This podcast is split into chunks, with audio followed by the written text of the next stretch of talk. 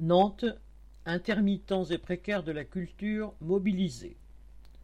Après avoir tenté une occupation des locaux de la Direction régionale de l'activité culturelle, DRAC, des Pays de la Loire le 4 mars, et alors que le 10 mars les employés de celle-ci étaient renvoyés chez eux sur ordre du préfet, les professionnels du spectacle ont décidé en Assemblée générale d'occuper le théâtre Gralin à Nantes. Ils demandent le retrait pur et simple de la réforme du chômage, un plan massif de soutien à l'emploi pour les salariés de la culture, la réouverture immédiate des théâtres, cinémas et autres, la prolongation de l'année blanche pour les droits au chômage des intermittents.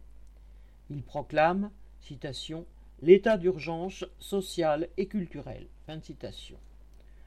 L'occupation se fait jour et nuit, tolérée par la mairie, à direction socialiste, qui dit soutenir les revendications, mais limite à 45 personnes le nombre d'occupants. Tous les jours à 13 heures, ceux-ci organisent une agora devant le théâtre.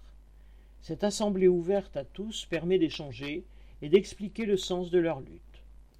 Les travailleurs du spectacle mobilisés critiquent aussi le fait que les aides du gouvernement ne vont qu'aux grandes entreprises, alors qu'eux galèrent avec, pour certains, à peine 100 euros par semaine pour survivre.